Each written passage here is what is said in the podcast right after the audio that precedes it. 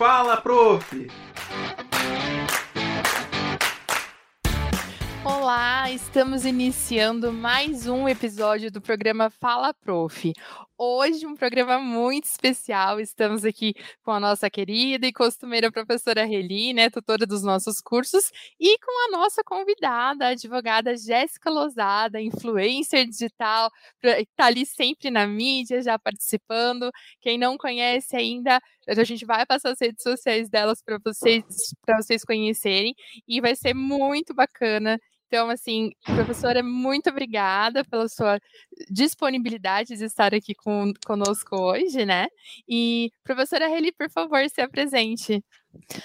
Olá, alunos, alunas da Uninter, também de outras instituições, alunos e participantes, o pessoal que assiste a gente pelo Facebook, pelo YouTube.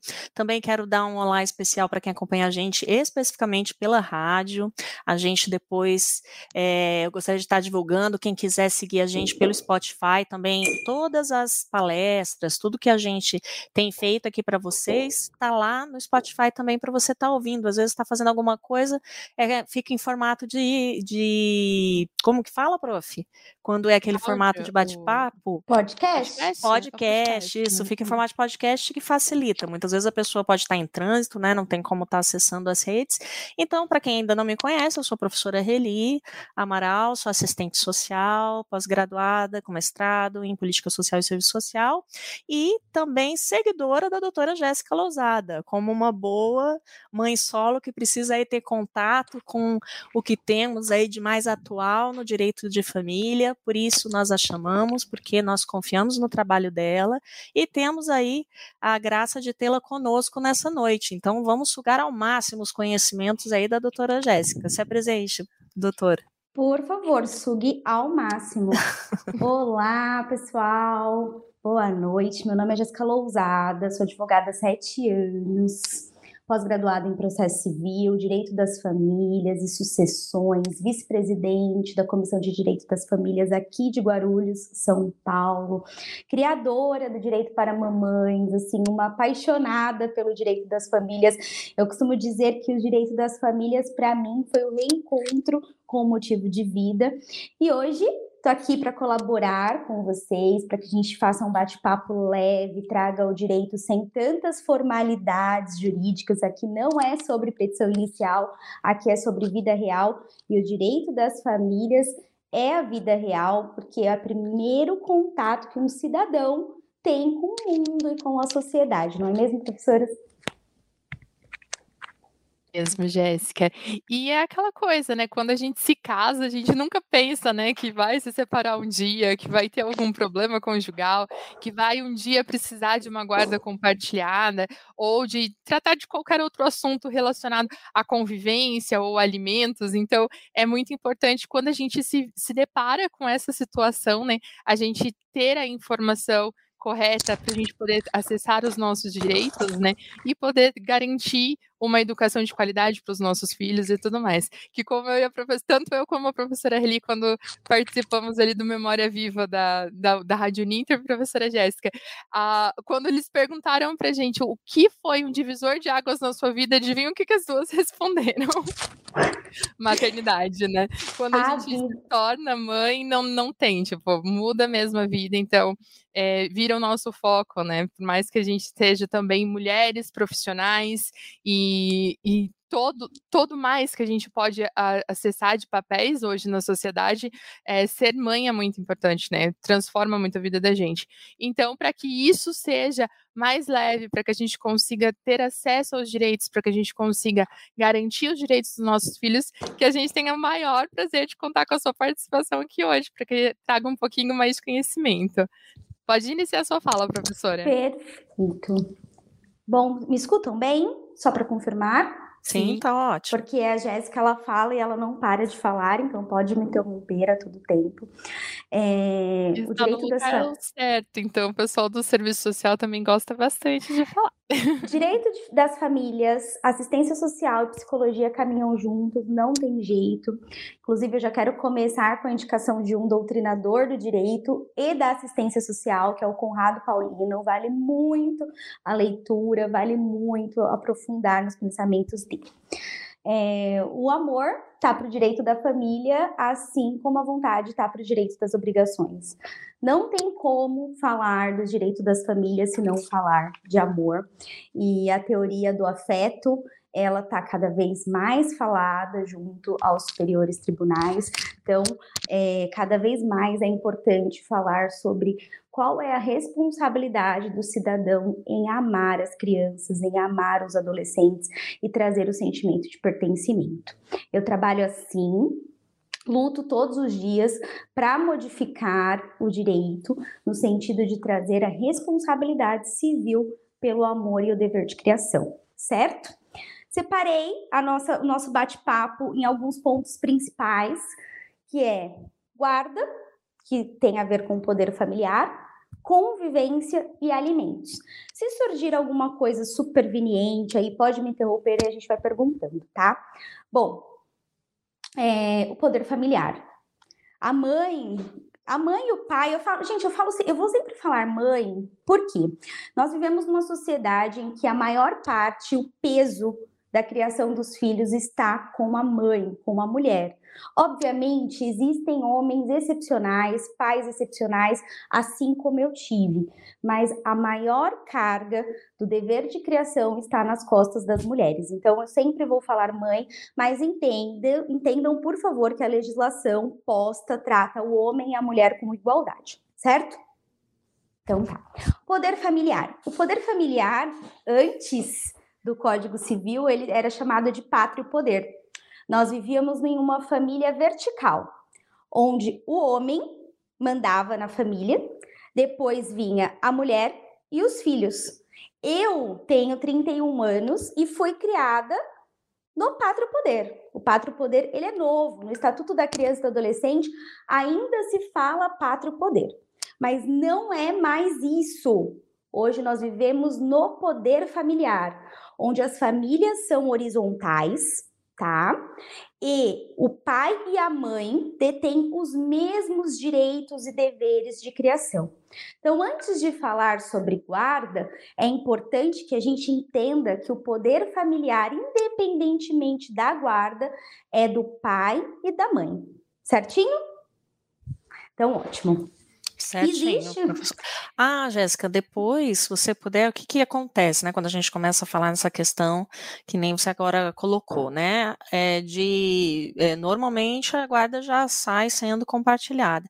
Confunde-se muito guarda compartilhada com residência compartilhada. Se você puder pontuar.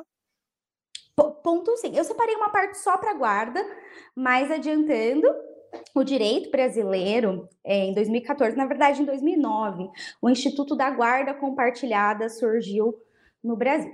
É, em 2009, eu estava no primeiro ano da faculdade de Direito e eu me lembro muito que o Fantástico é, foi o responsável por essa confusão, porque ele lançou uma série de reportagens dominicais, acho que foram quatro domingos, falando sobre a guarda compartilhada. E ali ele mostrava as crianças, cada um numa casa, e que os pais adaptam cada dia, é, crianças alternando casas, e aí criou-se no senso comum há 12 anos que crianças têm que ter duas casas e passam dias alternados em casas. Mas guarda tem muito mais a ver com responsabilidade do que alternâncias de casas, tá, professora? Bom, eu só vou continuar aqui no poder familiar porque eu tenho um ponto importante que se chama responsabilidade parental. A responsabilidade parental está na Constituição Federal. Por que, que eu digo isso? Porque tudo que está na Constituição Federal é interesse do Estado. Então, a família, gente, não é só no âmbito privado. O Estado ele tem interesse nas famílias. O Estado precisa que uma família cresça e cria num, crie-se num ambiente adequado para quando aquela criança se formar um adulto, ela ingresse na sociedade com uma base. Então, o Estado ele fala, a família, o Estado, a Constituição fala, a família é a base da sociedade, devendo o Estado assegurar à criança absoluta prioridade, alimentação, educação, lazer, profissionalização, cultura, dignidade, respeito, liberdade, convivência familiar e comunitária. Então, além dos pais, o Estado tem esse dever. Tá? Então, é um direito, o direito das famílias é um direito constitucional. Todas as vezes que é, uma mãe ou um pai ingressa com, com, com para resguardar o direito da família, ele pode chegar no STF, porque tá lá na Constituição Federal, certo? Então, ótimo. Guarda. Guarda, eu adoro falar de guarda porque todo mundo me procura para fazer pensão alimentícia. Quando descobre a necessidade de fixar guarda, se preocupa. Então tá, é, quando que vem a necessidade de fixar uma guarda, professora Talita, professora Reli? Quando os pais eles vivem num casamento, em uma união estável, tem aquela família tradicional, vamos chamar assim, é, não é necessário fazer e regulamentar a guarda tá? Porque se presume que eles estão no pleno exercício do poder familiar, criando os seus filhos de forma conjunta. A partir do momento que existe uma ruptura dessa relação conjugal, por que, que é necessário fixar a guarda dessa criança? Porque se não fixar, os dois seguem, os dois seguem no pleno exercício do poder familiar. Essa criança não tem residência base, essa criança pode estar tanto com um quanto com outro, e é aí que a gente encontra aqueles problemas de pais e mães que fogem com os filhos, somem, que a gente nunca encontra, tem que fazer busca e apreensão, não consegue, buscar e aprender porque não tem guarda fixada. Então, a guarda é o primeiro ato que tem que ser pensado tanto no divórcio quanto na dissolução, ou até mesmo para relacionamentos em que nunca houve uma convivência marital entre o homem e a mulher, foi um namoro, uma ficada, é necessário sim fixar a guarda. No Brasil, a guarda ela é dividida de duas formas, sendo a primeira forma a compartilhada como regra e a segunda forma unilateral. A guarda, ela compartilhada, como eu disse, ela veio para o mundo jurídico em 2009, mas era uma faculdade em 2009. Então a obrigatoriedade era unilateral e se eu quisesse compartilhar as responsabilidades, eu compartilharia se eu quisesse. Aí o legislador, eu não sei o que deu na cabeça do legislador, tomara que ele não esteja aqui, que ele ou que ele esteja aqui também para falar para a gente que deu na cabeça dele. Eu acho que ele quis é, criar a paz familiar de forma compulsória. Não é possível. Já que as pessoas não sabem como, não conseguem conversar, não conseguem ter um diálogo, eu vou estabelecer aqui que a guarda vai ser compartilhada para solucionar esse problema. Então, assim, eu vou obrigar duas pessoas que não conseguem tomar decisões juntas, tomarem decisões juntas, tá? Então, nós temos uma regra, a guarda compartilhada, ela está na Lei 13.058 de 2014, e ela surgiu como obrigatoriedade exatamente em 2014 tá? Então, com essa alteração, passou-se de unilateral para compartilhada, onde na compartilhada as decisões são tomadas de forma conjunta. Todas as decisões, tá, pro? Escola, natação, inglês, se vai fazer judô, se vai fazer balé, qual a escola que vai estudar, é, o que, que é prioridade para a vida desse filho, todas as decisões elas precisam ser tomadas de forma conjunta. E na guarda unilateral, não é que o pai ou, ou a mãe perde o poder familiar, tá? Ele não deixa de ser pai ou ela não deixa de ser mãe, mas as decisões são tomadas pelo guardião. É Sim. assim. O que, o acho... que, o que muitas vezes acontece é eu, eu, eu tô querendo chamar de professora o tempo inteiro, porque aqui a maioria que a gente recebe é professor, não sei se você já deu aula, mas se eu falar prof, não se preocupe. Até o programa, né, fala prof, acaba é, que tudo vira isso. prof. É, mas, doutora, o que, o que a gente percebe é que dentro do direito da família, nessa questão específica de guarda, muitas vezes os ânimos são colocados em primeiro lugar do que o bem-estar da criança né?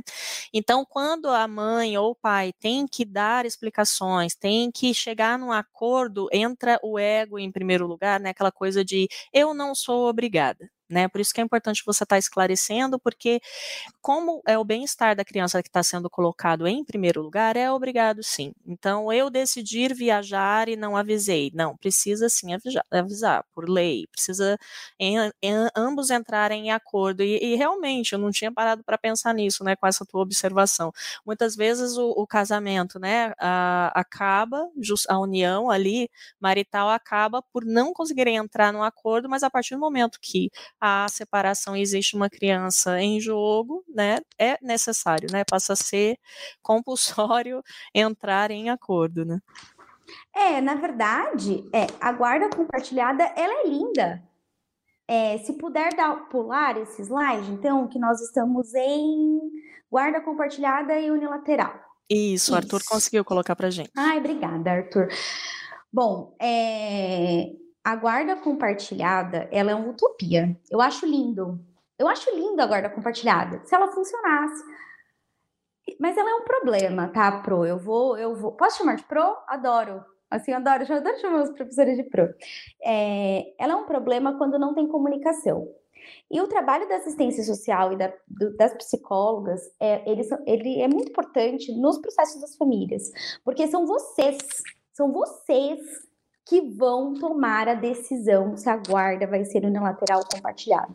Não sou eu, advogada, não é o advogado da outra parte, não é o juiz. O juiz vai jogar essa bronca nas costas de vocês para uma perícia psicossocial, esse é o nome, e vocês vão laudar se o ambiente familiar dessa criança é adequado para uma guarda compartilhada tá? A lei ela não fala que precisa ser, é, é, a lei fala que a guarda é compartilhada em regra e não será compartilhada, será unilateral em duas formas. Na primeira é se um ceder para o outro, pai falar ah, eu não quero, a mãe falar eu não quero, ou se no curso do processo for descoberto uma inaptidão. Tem exatamente essa palavra, inaptidão. E a inaptidão ela é tão relativa, né? Quem é apto? Quem não é apto? Uma pessoa que cometeu um crime é apto? Uma pessoa que usa drogas é apto? Uma pessoa que tem discussão e alta litigiosidade é apto? Então, vocês vão visitar os lares daquelas crianças, certificar como que é o lar dessa criança, se essa criança ela é amada, se ela é respeitada como indivíduo, vocês vão pesquisar lá dentro de todos os critérios de metodologia, se os pais eles conseguem tomar decisões conjuntas e assim falar, essa criança está segura na guarda compartilhada, essa criança está segura na guarda em lateral. Até porque existe um senso comum que a guarda nunca pode ser mudada. Mas às vezes, no primeiro e no segundo ano, existe uma necessidade de ter uma guarda unilateral, e à medida que o tempo vai passando, essa família pode ser reavaliada para uma guarda compartilhada. Porque no início, pro, pro Reli, todo mundo sente dor. Então, o, o amor, ele tá pro direito das famílias. E o que, que é o contrário do amor? Por que, que as famílias acabam? É muito difícil um divórcio consensual, com maturidade.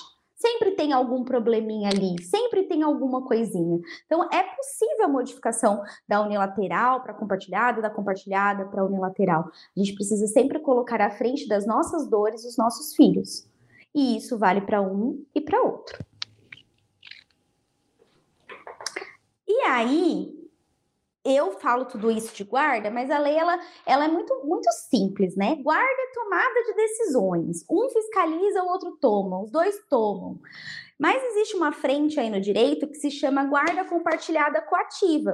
Porque tem muito pai, e eu vou falar pai, porque novamente a maioria está nas costas da mãe, que tem a guarda compartilhada para colocar num quadro na parede mas levar no médico, saber o nome da professora, a cor favorita, a comida favorita, não sabe. Tem a guarda compartilhada para entrar num litígio e ficar no, num litígio ad eterno, depois que termina, ganha lá a sentença, imprime e cola, sei lá, no escritório, cola na sala de casa e não participa. Aparentemente, então, a guarda compartilhada, a pessoa tem ela enquanto direito e não enquanto dever, né, professor? Exatamente, exatamente. A gente, a gente tem uma pergunta aqui do Márcio Oliveira, se você puder ajudar-nos, é, fala assim: estando a guarda compartilhada em vigência, vindo um dos ex se unir a uma pessoa de índole duvidosa, pode-se modificar essa situação? Então, A própria lei, lá no artigo 1583 e seguintes, trata da, do, do pai ou da mãe adquirir novas núpcias. Né? É, e diz que não é motivo a, só o novo casamento, o namoro, a modificação da guarda. Mas o Estatuto da Criança e do Adolescente, ele diz que nós devemos criar os nossos filhos em um ambiente adequado, preservado de toda negligência, imprudência e imperícia tá? Então, se o ambiente familiar, foi o que eu disse, a criança ela é vistoriada, né? Vocês vistoriam a casa dessa criança, a família dessa criança e entrevistam todo mundo. Se no ambiente familiar ali, seja de um lado ou do outro, existir possibilidade, sim, de ter um risco para essa criança é possível. Agora, eu sempre me pergunto o que é uma índole duvidosa, né? Porque aí a gente entra na moral, nos bons costumes, o que é uma índole duvidosa para um não é para outro. Sim, então é importante fazer que... esse tipo de reflexão. É, eu acho que se a gente fosse no âmbito da materialidade, né? Vamos colocar eu enquanto assistente social, eu inclu incluiria índole duvidosa, por exemplo, a pessoa ter passagem na polícia. Mas a simples passagem na polícia também não seria o suficiente, porque ela foi indiciada com relação ao quê? Ela, ela foi inocentada depois? Já foi transitado em julgado? Enfim, então é realmente é bem. É, é... o direito brasileiro ele tem uma presunção de inocência, né? Apesar que, voltando para esse tipo de, de condição, poder familiar, é, existe a possibilidade de suspensão do poder familiar e perda do poder familiar algumas condenações criminais, tá? Então, se o genitor ou a genitora ou ali os parentes próximos têm condenação, por exemplo, por crimes hediondos, existe a possibilidade da perda do poder familiar. Se ele não se afastar e se for o genitor ou a genitora, é, perderá o poder familiar. Não é um processo simples, não é um processo fácil, não acontece todo dia.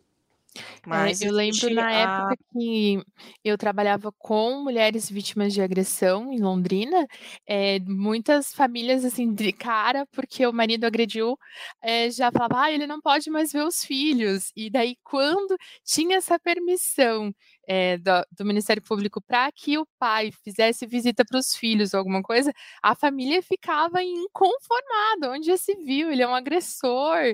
E, então, assim, eles, é, eles não conseguiam separar em, em alguns casos, a questão do relacionamento é, conjugal para o relacionamento com, a, com, as crianças, né? É lógico que, assim, em casos extremos, eu, eu vivenciei vários ali que realmente não era possível, né, do, do, do agressor, inclusive, usar as crianças como ferramenta de tortura para a esposa, né, para cônjuge. Mas nem sempre o relacionamento não dar certo quer dizer que vai ser um mau pai ou uma mãe ruim, né? É, é exatamente assim. Quem, é uma reflexão também, quem bate na mãe dos seus filhos, será que é um bom pai? Né? Será que na frente das crianças, quais os impactos psicológicos que essa criança vai passar? É, não é saudável. Tem gente que sustenta um casamento a todo custo e não tem ideia do quanto está ensinando errado para o filho o que, que é amor, o que, que é respeito, o que, que é limites, né? Manter um casamento falido, principalmente com violência, nós estamos ensinando tudo errado para os nossos filhos. É, a Lei Maria da Penha, ela diz que pode ser concedida medida protetiva para para a vítima e para os filhos da vítima, se os filhos forem vítima também, e se a gente for pensar que aquela criança que viu a agressão pode ter sido vítima da violência psicológica, caberia a essa criança. Mas ao mesmo tempo, não existe um prejuízo se não houve uma extensão, existe um prejuízo para essa criança que não convive com o pai. Cada caso precisa ser analisado em concreto, mas eu vejo que o judiciário ele simplesmente negligencia situações de violência doméstica na vara das famílias. É como se não tivesse que existir nada não, não existisse nada. Nós tivemos um caso recente que eu pedi guarda unilateral e pedi convivência assistida diante de um grande histórico. A mãe não queria, a mãe não é que a mãe queria proibir o pai de ter contato com o filho. A mãe queria que fosse um contato seguro para todo uhum. mundo, como ali a presença de um tio, com a presença de um primo. Não. Tivemos que esperar acontecer o pior, esse homem invadir a casa, da mãe, esse homem ser preso em flagrante, para aí sim a vara da família entender: olha, ele é um risco. Sabe? Eu acho que esses procedimentos deveriam ser mais simples. Foi saiu uma súmula há pelo menos uma semana, salvo engano, que o STJ disse: olha, em casos de violência doméstica, o juiz da vara da violência doméstica tem competência para analisar os casos de guarda lateral. Eles não fazem. Eles não fazem. Então, assim, nós advogados né? ficamos num jogo, num jogo onde existe uhum. uma medida protetiva e existe um juiz da família falando que tem que ter a livre convivência. Isso e no quando... caso de agressão, que é, é algo dramático, né? Imaginem casos de só ameaça ou violência psicológica. Deve é exatamente isso que eu ia ainda, né, falar, né? Eli. Porque ah, quando a gente tinha a violência física, era muito mais impactante, eu acho que para as pessoas que atendiam, então muito mais rapidamente se optava por afastar o agressor da casa ou afastar a, a criança e, a, e a, mulher, a mulher da, da casa. Mas quando era um caso de violência psicológica ou até mesmo a, a material nem tanto, mas a, quando era um caso de violência psicológica, a confirmação e, essa questão do, do, da paternidade ali, do pai poder conviver com a criança era bem mais complicado de conseguir algum afastamento. Hum. É verdade. A gente tem mais uma pergunta ainda referente à guarda compartilhada, quando não há esse entendimento, como você disse, né, que parece ser tão simples, né, entre, entre os genitores, mas nem sempre é. A Renata ela coloca: e quando um dos pais se recusa a falar com o outro, a justiça insiste na compartilhada que só serve para brigar e exigir. Então, é assim, gente. A compartilhada a guarda compartilhada exige uma tomada de decisões conjuntas, certo? Mas, mas a criança ela precisa ser assistida. Eu não posso ficar esperando a boa vontade do genitor ou da genitora decidir a escola e essa criança precisa ser matriculada. Não tem como, não tem como isso. Então, o Estatuto da Criança e do Adolescente, ele diz que a tomada de decisões tem que sempre preservar o melhor interesse. Eu, Jéssica, como na qualidade de advogado, eu costumo colocar prazos e pedir para o juiz prazos para essa tomada de decisões, para que eu não, para que a minha cliente não fique amarrada nisso. Por exemplo, é, prezado, vou mandar um e-mail, né? Prezado, fulano de tal, é, pretendo matricular na escola XYZ, é, me mande a resposta em cinco dias. Não mandou, não disse, não quis. Aí eu vou lá e tomo a decisão, tá? Até chegar um dia, se infelizmente chegar, pedir a inversão dessa guarda pela inércia do exercício ativo da guarda compartilhada. E aí eu vou indicar outro livro que se chama Guarda Compartilhada Coativa, tá? Vale muito a pena ler, onde vai explicar todos os deveres da criação de um filho de forma coativa e dá para usar como fundamento para o pedido de inversão de guarda. Certo? Certo. Certinho, Jéssica, eu vou te pedir só uma pausa, só um minutinho, porque o, o pessoal que costuma acompanhar o nosso programa já sabe, né, que nós temos que passar ali uma palavra-chave. Então, se você já se inscreveu ou ainda pretende se inscrever para receber a certificação dessa live, você precisa acessar lá depois o nosso sistema e colocar a palavra-chave, que hoje nós escolhemos maternidade. A palavra-chave de hoje, então, é maternidade. Você vai entrar lá, selecionar essa opção para você poder emitir o seu certificado, tá bom? E aproveitando, já que eu fiz uma pausa aqui no assunto, queria aproveitar para convidar você que está nos assistindo a participar do nosso próximo evento. Na semana que vem, do dia 20 ao dia 24, nós estaremos realizando o simpósio. Vai ser o primeiro simpósio da pós-graduação da Uninter. Então, nós vamos trabalhar sobre empregabilidade e educação continuada, tratando dos temas de mercado de trabalho, competências, carreira, network. Então, se você tem interesse em conhecer um pouquinho mais, em se aprofundar um pouquinho mais para melhorar a sua empregabilidade né, nos dias de hoje. Então, participe conosco. Cada um dos dias da semana vai ter um eixo específico sendo trabalhado, terão palestras de diversas áreas sendo passadas para vocês, teremos mesas redondas, que vai ter bastante gente discutindo, vai estar tá bem bacana. E também para aqueles que estão na graduação, que precisam de uma hora acadêmica, né, ali, de uma hora extra, então a gente tem também a certificação por dia, que se não me engano, cada dia de palestra será 10 horas de certificação. Então participem conosco, acompanhem nas redes sociais, que daí a gente vai estar tá divulgando para vocês. É, Jéssica, pode continuar, desculpa a interrupção. Olha, vale muito a pena. Eu vou falar aqui para os meus estagiários que eles sempre estão pedindo uma horinha e conhecimento nunca é demais, né, gente? Isso, como vai ser uma semana inteira, além de ser vários, né, assuntos, são assuntos diversificados, né, ainda são mais horas, né, para quem é aluno é importante. Isso, na, eu vou estar apresentando o simpósio na terça-feira, no dia 21, e a gente vai estar com o pessoal da área de direito, Jéssica, na terça-feira. Olha que eu vou vai estar ser lá, então. um é, assessor tributário, se eu não me engano, que daí ele vai falar das diversas áreas de atuação do pessoal do direito.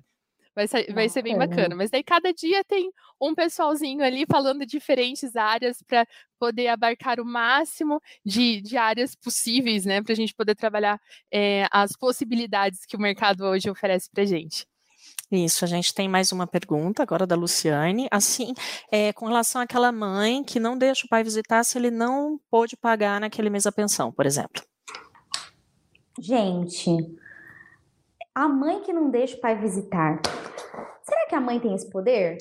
Lá no começo eu não falei que existe um poder familiar do homem, da, da mulher.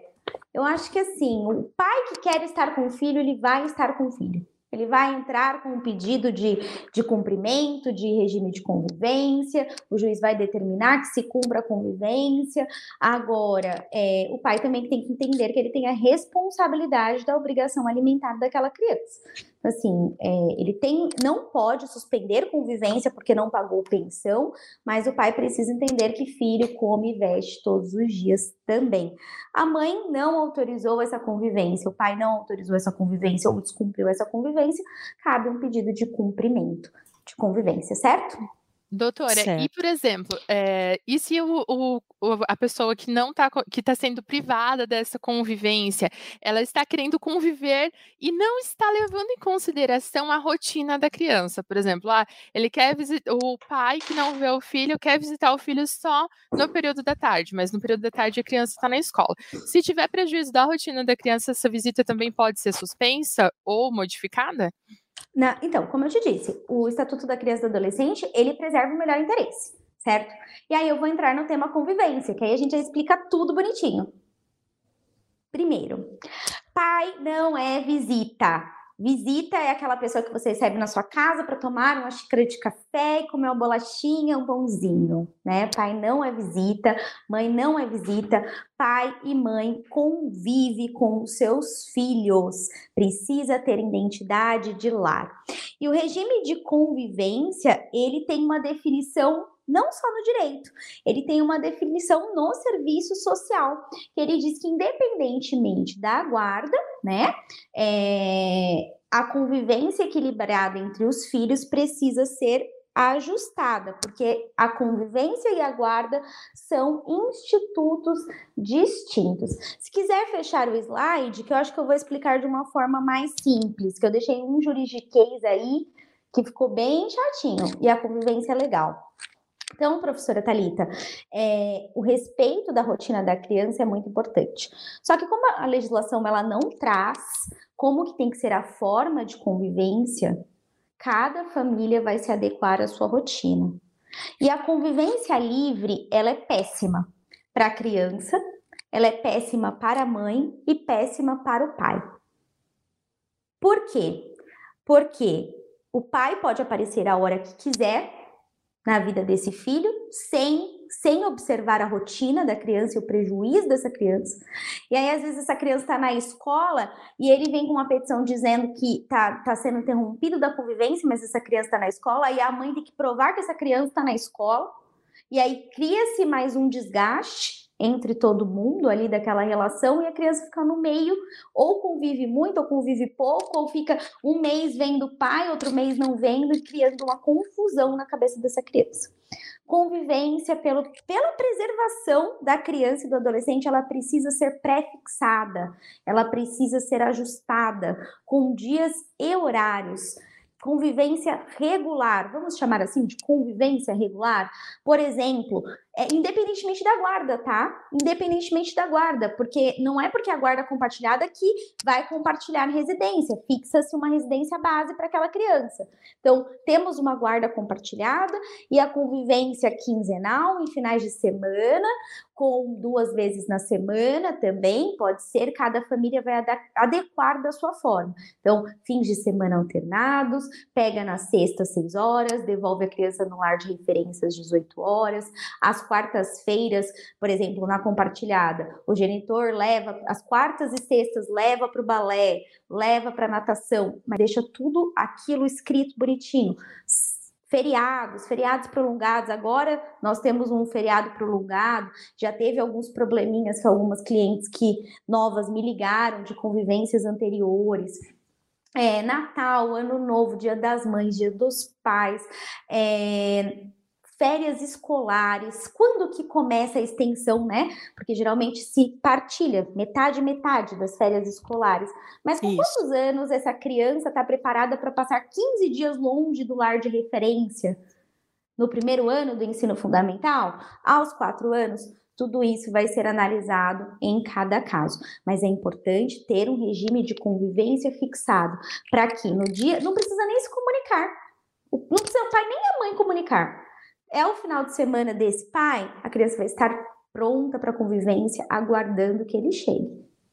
Certo? certo?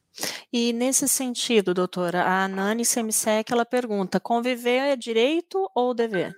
A convivência. Conviver é direito e dever, tá? Direito da criança de crescer em uma família saudável e dever do poder familiar. E aí, quem não convive, e aí eu vou falar, porque todo mundo pergunta, não coloquei no roteiro, quem não convive e os impactos dessa não convivência gera danos à criança e adolescente, é possível se pleitear uma indenização moral por abandono afetivo, porque ninguém é obrigado a amar, mas é obrigado a cumprir os deveres que está lá na lei, e a lei no poder familiar diz que criação, educação é dever civil.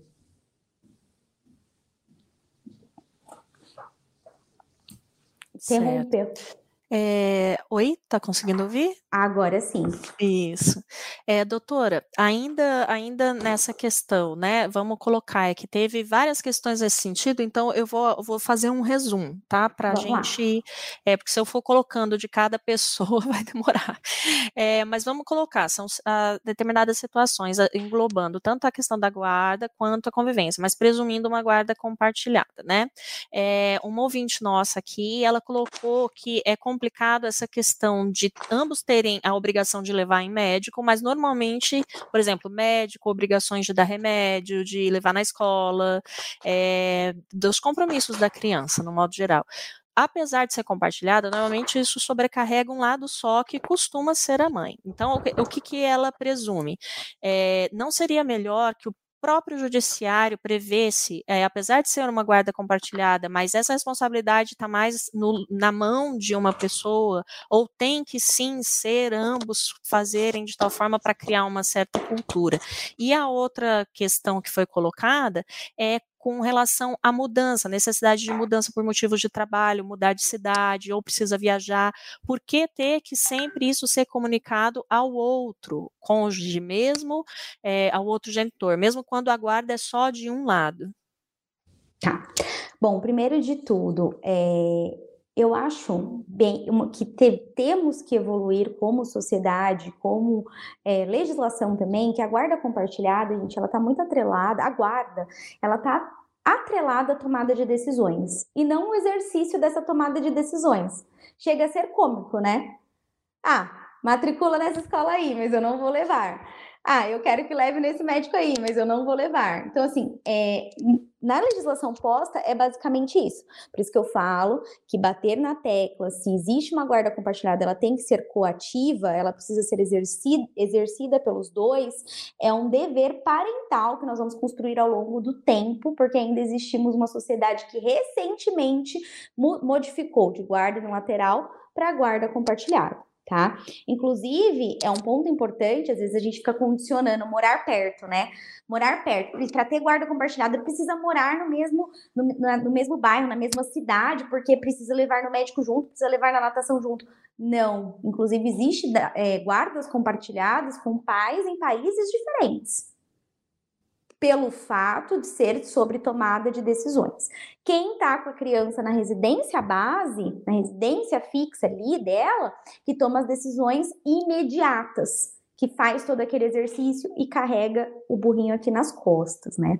Tem uma tese que eu utilizo que se chama o capital invisível exercido na maternidade o quanto maternar, o quanto criar um cidadão faz com que aquela pessoa, aquela mãe, ela acaba diminuindo a capacidade dela produtiva em face do trabalho da maternidade. Não é que nós mães estamos arrependidas, tá?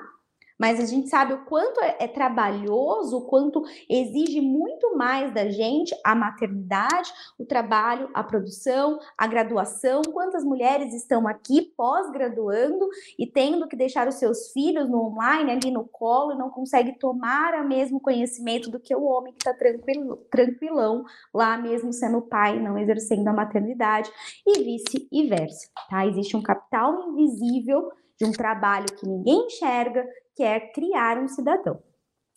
Sim, porque a questão não é ser mãe, né, doutora, mas estar com a responsabilidade da criança, né? Porque um casal é, que um fica 15 dias, o outro fica 15 dias com essa mesma criança, também ele vai ter, né? O homem vai ter o peso de ter que ter a responsabilidade, mas aí a gente já entra em uma outra questão, porque é algo que a gente conversa sempre entre as amigas mãe solo. O interessante é que a gente vivendo no mundo dominado pelo patriarcado é que esse homem solteiro, ele sobrecarrega solteiro, né, que não está mais casado com a mãe do seu filho, né? Ele normalmente ele não está só, né? A mãe tá na responsabilidade dos filhos, mas sempre tem uma mãe, uma outra mãe por trás, ou a mãe dele, uma tia. Ele sobrecarrega a, avó, né? A tia, a madrinha, a, a avó, namorada. A, nam a, namorada, né? A nova esposa, né? Diferentemente das mães solo, que normalmente, mesmo estando num relacionamento, o homem que estiver ao lado dela, o pai, o irmão ou o novo namorado, não vai se responsabilizar por isso e ela nem vai colocar sobre as costas dele é, esse, esse viés. Então tem esse viés também, né? Que acaba sobrecarregando mais as mulheres nesse sentido. Ela é sempre, é, ela é é sempre o ator ativo nessa situação, né? Foi colocado de forma compulsória as mulheres que você só pode ser feliz sendo mãe. Eu sou a pessoa mais feliz do mundo sendo mãe. Eu sou assim extremamente realizada sendo mãe. Mas assim, quando um sonho ele é para todos, para todas no caso, será que realmente é um sonho ou uma imposição? E aí as mulheres carregam uma responsabilidade de maternar alguma coisa. Eu não estou maternando uma criança, mas ela fala que está maternando um pet, por exemplo, fala que está maternando uma planta. A atual namorada fala que está maternando o, o, o, o, afilhado ali, e aí sucessivamente essa mulher vai carregando essa responsabilidade do cuidado. E aí a gente carrega tanta essa responsabilidade do cuidado que quando a gente casa antes de ter filho, a gente vai querer maternar o marido, né? Cuidar do marido como se filho fosse. Então, a gente precisa, de forma estrutural, mudar esse viés para impor que homens também têm responsabilidades desde a criação dos nossos filhos meninos, né? Mostrar para os meninos meninos que eles têm uma responsabilidade perante a família. Eu preciso voltar para o poder familiar lá do município, da pergunta, que foi é, é a pergunta top 10 minha que eu recebo via direct.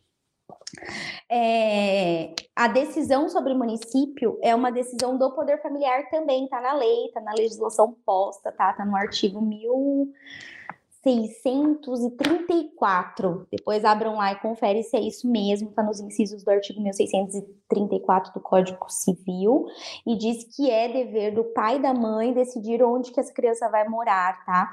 E quem muda sem autorização de um dos genitores e sem autorização do judiciário pode incidir na perda da guarda. Então é muito importante se atentar a isso. Quando que eu posso mudar? Não tenho rede de apoio nessa cidade, ou conseguir uma proposta de emprego muito boa. Se o genitor implicar diante disso, traz todos os fundamentos para o judiciário e pede essa mudança. Eu tive um caso em que a mãe construiu uma casa, enfim, e, e e ia se mudar para outra cidade, nos procurou e não saiu a liminar. Ela já, primeiro, ela tinha deixado tudo pronto e ela precisava se mudar em sete dias. Então, assim, nunca deixe para a última hora a solução desse problema, porque é muito mais complicado pedir uma liminar do que sustentar todo o processo e ter a instrução processual e o juiz vai definir o que é melhor para essa criança. Tem pais que nem convivem, tá, gente? Tem pais que nem convivem com os filhos, ficam meses, meses, meses a fio sem ver a criança, quando a mãe fala, vou me mudar, ele, você tá me afastando do meu filho. Como assim? Você nem vê seu filho, você mora duas ruas do seu filho e você não vem ver seu filho. Então, precisa levar ao judiciário, não é de quem tem a guarda. Doutora, eu ouvi hoje pela manhã uma pergunta, da vou salvar essa para mandar para Jéssica à noite. É, por exemplo, quando os pais eles têm é, poder aquisitivo diferente e um dos pais invoca que quer colocar o filho em uma escola é muito cara, é, como que fica essa decisão se os pais não conseguem chegar num acordo? Tá. Aí, é, dessa convivência. Então, tá. Vamos pensar que existe uma guarda compartilhada, os dois precisam tomar decisões conjuntas. Aquele que tem o poder aquisitivo melhor sugerir uma escola muito mais cara, mas lá na pensão alimentícia não suporta o pagamento dessa pensão. Então, primeiro de tudo, eu sugiro que essa mãe fale para ele fazer a complementação do pagamento da escola, porque a época da fixação dos alimentos, não existia sequer essa possibilidade, é ele quem está sugerindo, então ele que arque com esse pagamento, porque não contempla. Ah, não vou pagar. Você que, que ingresse com uma ação, a mãe vai matricular na escola compatível, tá?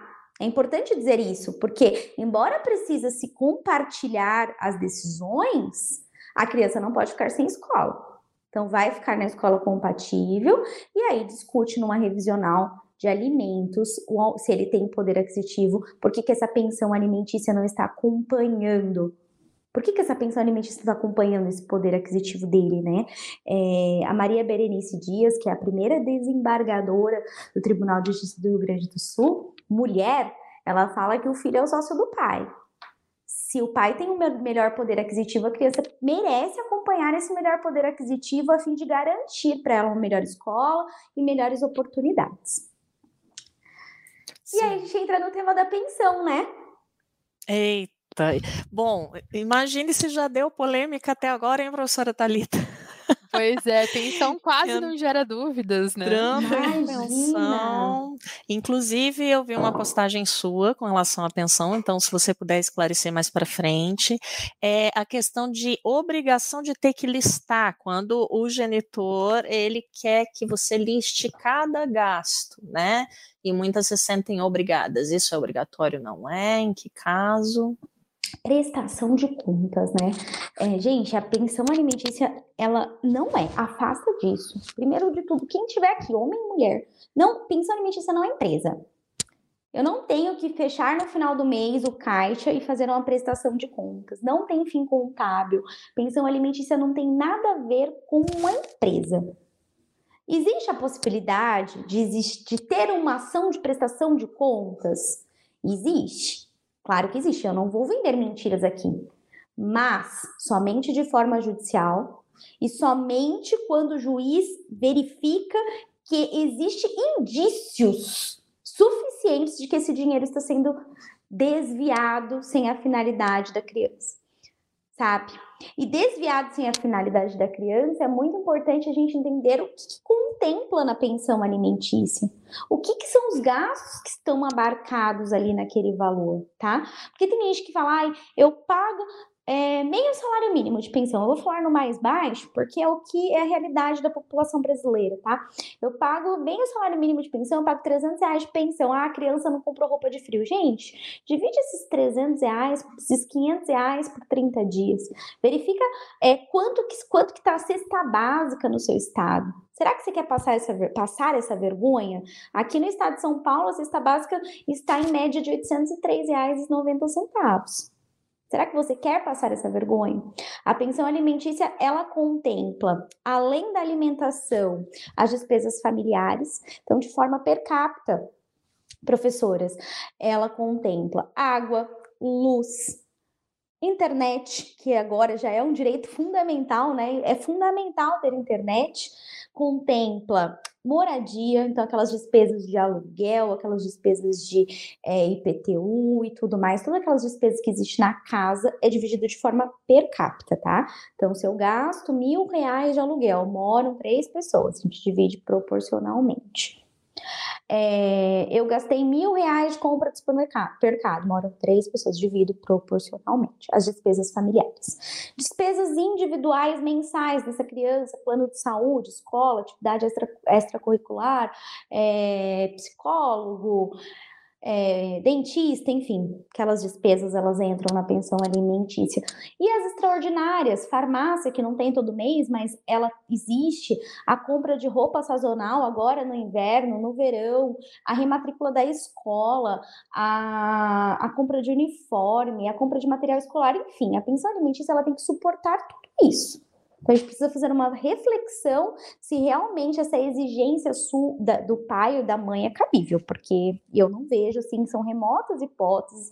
O caso que teve frutífero no STJ, depois eu compartilho o resto com vocês, é um caso que o pai pagava 30 salários mínimos de pensão alimentícia, a criança tinha síndrome de Down, e ela estava matriculada, por exemplo, na escola pública e utilizando os serviços do SUS. Tá? Então é um caso bem delicado. O que, que, se faz com 30 salários mínimos e a criança não está recebendo uma vida compatível, uma vida adequada a isso?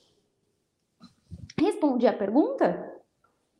Sim, sim, com então, certeza. Então, porque, se porque você no, receber... ah, o que, que, eu percebo, o que, que eu percebo, né? No atende, falando com as, com as alunas no dia a dia, também com o público da assistência social. O que eu percebo em muitas mulheres é essa necessidade de ter que dar satisfação né? Então achei importante você ter pontuado que, ok, lindo, você quer saber exatamente o que o seu filho gasta, entra com o processo e isso vai ser esclarecido. Então é isso que eu queria que ficasse claro, é, porque é importante isso. Né? A gente, enquanto mulher, enquanto mãe, a gente ter claro que é, você não deve nada desde que a justiça não te obrigue né? É então, se a justiça coloca, a gente faz. Então, porque tem vários casos que só um telefonema ou uma ofensa no WhatsApp é o suficiente para a mulher ficar desesperada e ficar procurando o ticketzinho de farmácia e de mercado pela casa, né? Então, é nesse sentido da, de saber que você está no seu direito até que te obriguem de forma diferenciada, né? Isso. Existe uma técnica que os homens usam na verdade, é uma técnica até utilizada no marketing que se chama anzol, né? É terminar a, terminar, é, a conversa sempre com uma pergunta para te trazer para a conversa novamente, para te irritar, para te irritar até que você prove o contrário. E aí, na, naquela tentativa de você provar que ele está errado, você responde e entrega tudo que ele quer. Porque a gente tem essa mania de querer provar e vencer a conversa. Então, assim, me manda foto do nosso filho. Aí você responde: Eu não tenho obrigação de mandar foto. Aí ele fala assim: É porque você não tá com ele, então. Aí você fica transtornada, fala assim: Eu tô com ele sim. Aí vai lá e manda a foto para provar. É a técnica do anzol e isso acontece em inúmeras conversas.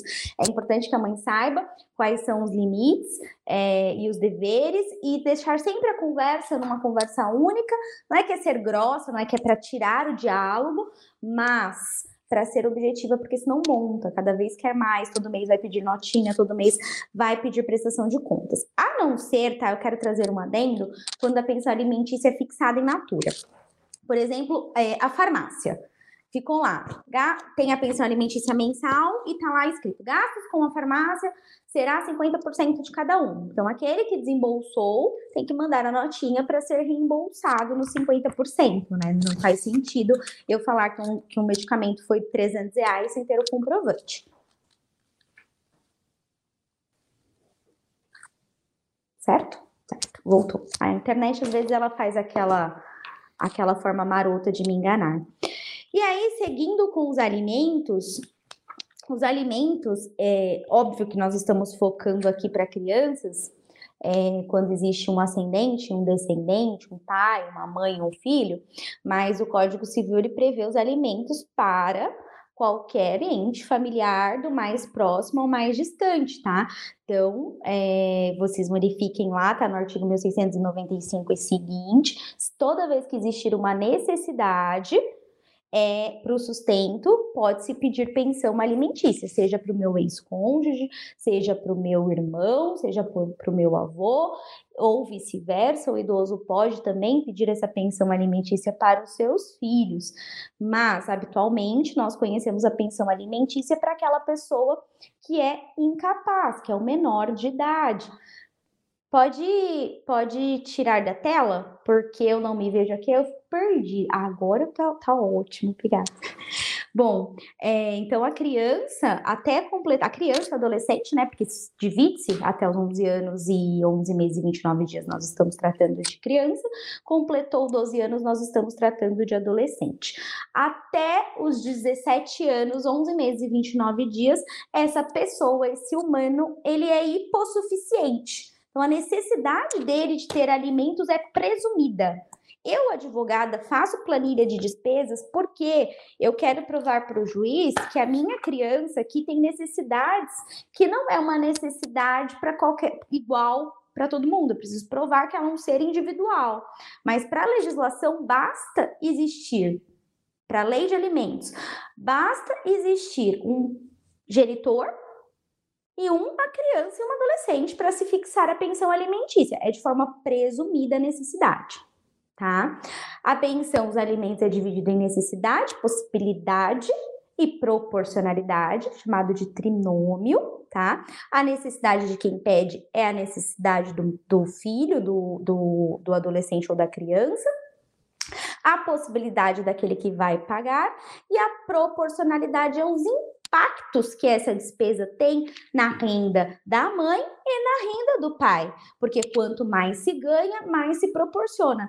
Não dá, esquece quem está me assistindo, esquece. Não dá para falar de tete a tete ah, é a metade da despesa para a mãe, a metade da despesa para o pai, se existe uma desproporcionalidade.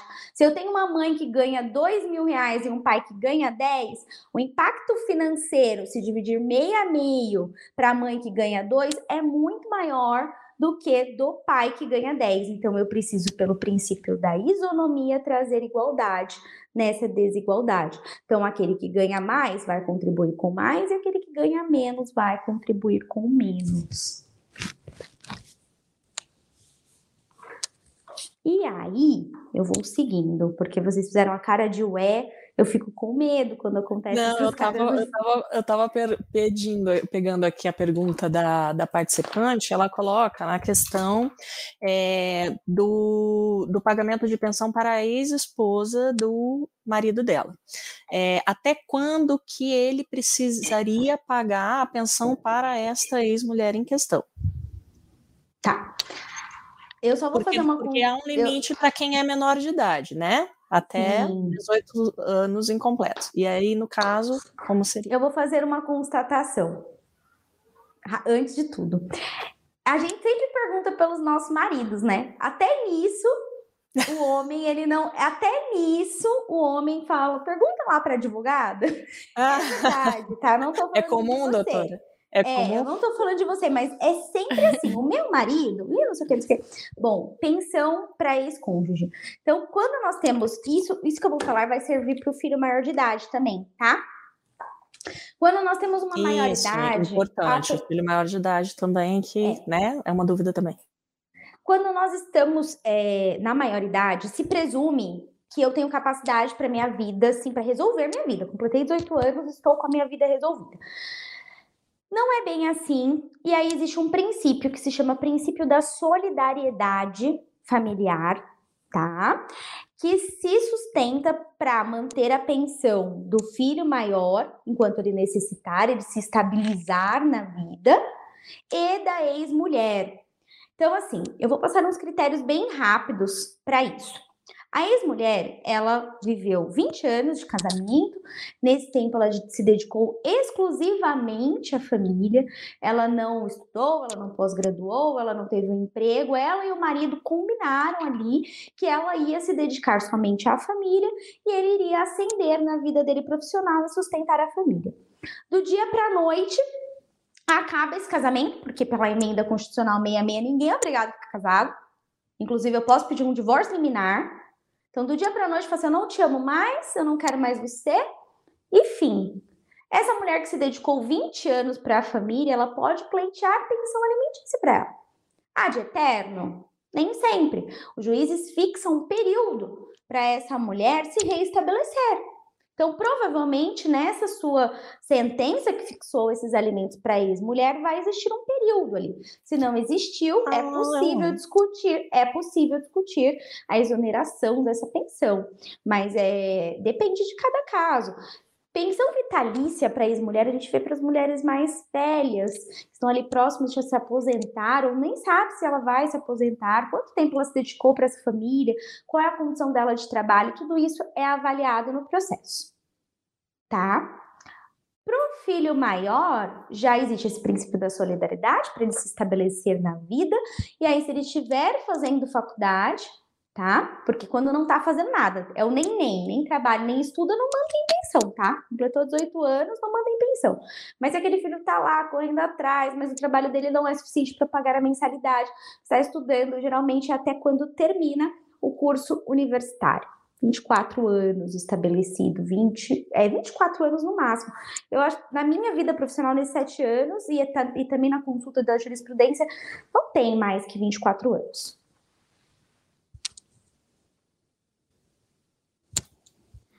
Professora ele tem mais alguma dúvida? Mais algum questionário dos nossos ouvintes? Não, agora, por enquanto, não solucionamos as principais. Algumas ficaram, Ai, eu, eu não coloquei porque a doutora acabou esclarecendo antes mesmo que a pessoa perguntasse, ou antes que eu perguntasse. Uhum. Mas achei muito interessante isso, doutora Jéssica. Eu não sabia que aí, dentro da pensão para ex, no caso, já no processo costuma estar tá pré-estabelecido um período. É muito interessante isso, né? Porque, afinal de contas, também, dependendo da pessoa, ela tem condições de se reerguer e tocar a vida dela. É importante, inclusive, para ela própria, né? É, a sua carreira ela não vai acordar do dia para a noite te abandonar. Sim. Nós mulheres precisamos entender isso.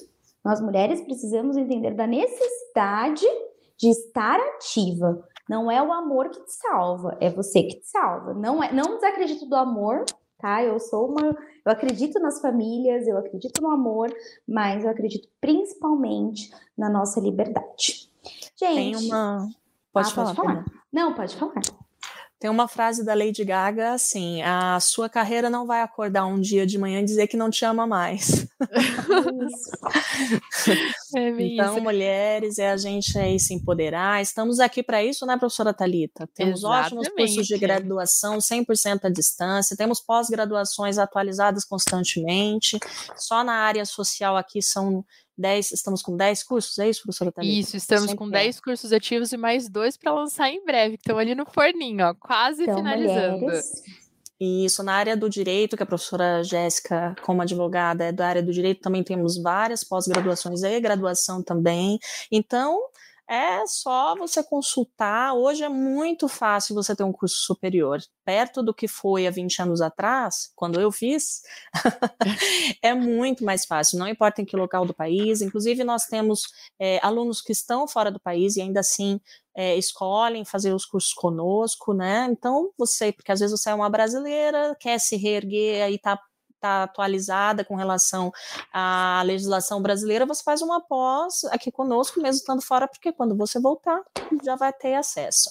E é isso. Então, as principais perguntas já foram respondidas. Agradeço a participação aí de quem participou conosco no chat. Adorei participar com vocês. Um abraço a todos que participaram. A Tatiane Alves foi a mais atuante aí. E continuem conosco aí nos próximos encontros. Isso, nós já estamos aqui caminhando para o final dessa live, né? Eu gostaria de iniciar agradecendo a disponibilidade da doutora Jéssica em estar aqui conosco, de trazer um pouquinho mais de informação para a gente sobre esse assunto que gera tanta dúvida, né? Daria para a gente fazer mais umas quatro lives tranquilamente, hein, Jéssica? e um em cada tema diferente para a gente poder é, abranger mais as dúvidas que foram levantadas. É, agradeço também a professora Reli, que está sempre ali, né, uh, ouvindo os nossos alunos, o, as pessoas que têm interesse em se tornar nossos alunos também, né, para a gente poder participar mais aqui, mais ativamente da sociedade, né? Levando o conteúdo que vocês precisam, o conteúdo que vocês solicitam para a gente. Exatamente. E aqui no nosso programa, doutora, a gente tenta trazer sempre as sugestões dos nossos ouvintes. Então, eles vão questionando ali, vão mandando as perguntas para gente, os temas que eles gostariam de escutar um especialista falando, e daí a gente convida para poder participar aqui com a gente. Porque falar, o, fala, o Fala Prof é isso, né? A gente traz os assuntos que os alunos solicitam, que o pessoal que participa das lives solicita, né? E esse tema de direito de família é sempre recorrente, porque se não, a gente não está precisando de um esclarecimento, né, doutora Jéssica, tem uma amiga que está precisando, é o marido que está precisando, namorado, uma, uma, algum parente, então é algo que é difícil. Quem fala, ah, eu nunca precisei, não tenho dúvidas, né? Porque faz parte aí do dia a dia. Então eu queria parabenizar a doutora Jéssica pela página é, Direito das Mamães. Ela já me ajudou muito. já repassei para várias. É uma fã, assim, há de tempo. Foi sou, ela que me mostrou sua página para eu te seguir também. e mais do que uma influencer, eu considero hoje muitas profissionais que trabalham aí em diversas áreas e que usam as suas páginas para isso como militantes digitais, né? Hoje a gente tem acesso a muita informação, mas muita informação errada. Então, são profissionais como você, como a doutora Andressa, né, que também a gente já, eu já fiz live com ela, que é psicóloga e também esclarece algumas coisas quando ela faz as lives dela. Então tem hoje tem muito conteúdo bom, né, na internet. Então eu vejo como uma militância. Então parabéns, tenho certeza que você impacta várias vidas aí. Doutora, aproveita para nos contar um pouquinho então sobre esse seu projeto de Instagram, YouTube e tudo mais. Vamos lá, primeiro de tudo eu quero agradecer a doutora Talita Cabral e a doutora Rili Amaral. Primeiro de tudo foi excelente, assim, tipo, me senti em casa. Parabéns pela iniciativa. Volte sempre. Parabéns pela As iniciativa da universidade. É, a, a, participação direta com o público é um trabalho social incrível. É, levar informação correta e de qualidade é a minha missão. Criei o Direito para Mamães. Me sigam lá Direito para Mamães no Instagram. Tem muita informação, informação de qualidade, sem juridiquês. É, eu vejo isso como uma missão. Não tem nenhum tipo de. Obviamente, ninguém vive de, de vento, né? Nós, nós vivemos da advocacia, eu vivo exclusivamente da advocacia, mas eu sempre digo que se um post atingir positivamente uma mulher que está com o coração aflito, eu cumpri a minha missão do dia. Eu não preciso de mais nada sabe? É, tudo isso é consequência dessa missão. Então siga lá, tem bastante informação, tem vídeos. É, eu respondo todos os directs no final de semana. Eu sou mãe de uma criança de oito anos, então o tempo é bem escasso, mas aos fins de semana eu paro e respondo todo mundo. E se você já gostou da live aqui com a Jéssica, siga ela então lá no Instagram, que vocês vão ver. Ela faz um monte de TikTok, um monte de coisa bem legal. E é uma, uma forma bem leve de você tratar de assuntos difíceis. O né? mundo da blogueiragem então... exige isso, tá? Eu sou tímida. Se não fossem os meus estagiários. manda... Não, mas é bem bacana. Achei muito interessante a sua forma leve de tratar desses assuntos que são tão dolorosos, né, para muita gente. Então, é, é, muito bacana ver que tem profissionais do seu gabarito disponíveis a levar conteúdo de qualidade para as pessoas, né? Então, assim, muito obrigada. As portas estão abertas. Sempre que te surgiu lá, olha, tem um tema legal, vamos falar? Estamos aqui dispostos, abertos para poder compartilhar um pouquinho mais. E, e apesar de, apesar de ser direito das mamães, né, a doutora Jéssica tem vários seguidores homens também, pais, inclusive um aluno nosso que está sempre aqui conosco, né, o Márcio Oliveira. Oi, Márcio. Ele colocou, ó, já sou um seguidor, já virei seguidor agora. É, bem Sim, aí ele, aí ele, vai ser um pai excepcional, ele não vai ser genitor. Porque a nossa Exato. luta não é para afastar pais. A nossa luta é para unir, é para trazer e fazer pais, não genitores. É, mulheres informadas são mulheres empoderadas, então busque muito conhecimento para que você não caia nas armadilhas das ameaças e das chantagens e da manipulação. É, e você que está nos assistindo, não se esqueça de mandar as suas dúvidas, de mandar as suas sugestões de temas. Tem algum tema específico que você gostaria muito de ouvir a gente falando sobre? Manda para a gente nas nossas redes sociais, nas redes da rádio, que daí a gente pode estar tá trazendo um especialista para conversar aqui com a gente, igual a gente fez hoje com a doutora Jéssica. Pessoal, muito obrigada. Professora Reli, gostaria de fazer mais alguma consideração? Não, só queria me despedir, lembrando que a palavra-chave de hoje foi maternidade. Então, quem fez sua inscrição para poder imprimir o seu certificado daqui três dias, então provavelmente na segunda-feira estará disponível. É, segunda-feira não, na sexta estará disponível a avaliação e Eu é acho só que você na segunda, responder. que quinta é feriado. Ah, é verdade, um gente. feriado é no meio do mesmo. caminho. Isso. e agradecer essas mulheres maravilhosas que fazem parte da minha vida, a doutora Jéssica, a Thalita, e a gente se vê aí no próximo Fala Prof. Isso aí, Jéssica, gostaria de mais alguma consideração? E o material que você estava falando? Ai, é, gente, esquecido. É não podemos esquecer. Olha, tem uma apostila completa com tudo que eu disse aqui, facinho de entender. Quem pedir o certificado vai receber de forma conjunta esse material, envio para ti já já. É, e aí a Uninter resolve, né? Manda para quem Isso se aí, inscreveu. pode deixar que a gente manda Então, ótimo. Tem o material, hein? Gente, muito obrigada a todos. E lembrando que semana que vem, não precisa esperar até o mês que vem para ver as nossas carinhas lá. A professora Reli vai continuar ajudando a gente no, no chat. E quem sabe ela dá uma, um oizinho pra gente também ao vivo. Mas na semana que vem a gente vai passar uma semana inteira juntos, todo o pessoal ali da CNU, da Rádio Ninter. Vamos inaugurar o estúdio novo da Rádio Ninter, que está maravilhoso, ficou muito legal. E vamos trazer muito conteúdo para vocês. Então não se esqueçam, participem lá do Simpós também, que vai ser muito bacana bacana. E mês que vem, com certeza, temos mais um Fala Prof para tratar dos temas que vocês estão nos pedindo. Até mais, pessoal. Tchau, tchau. Fala, prof!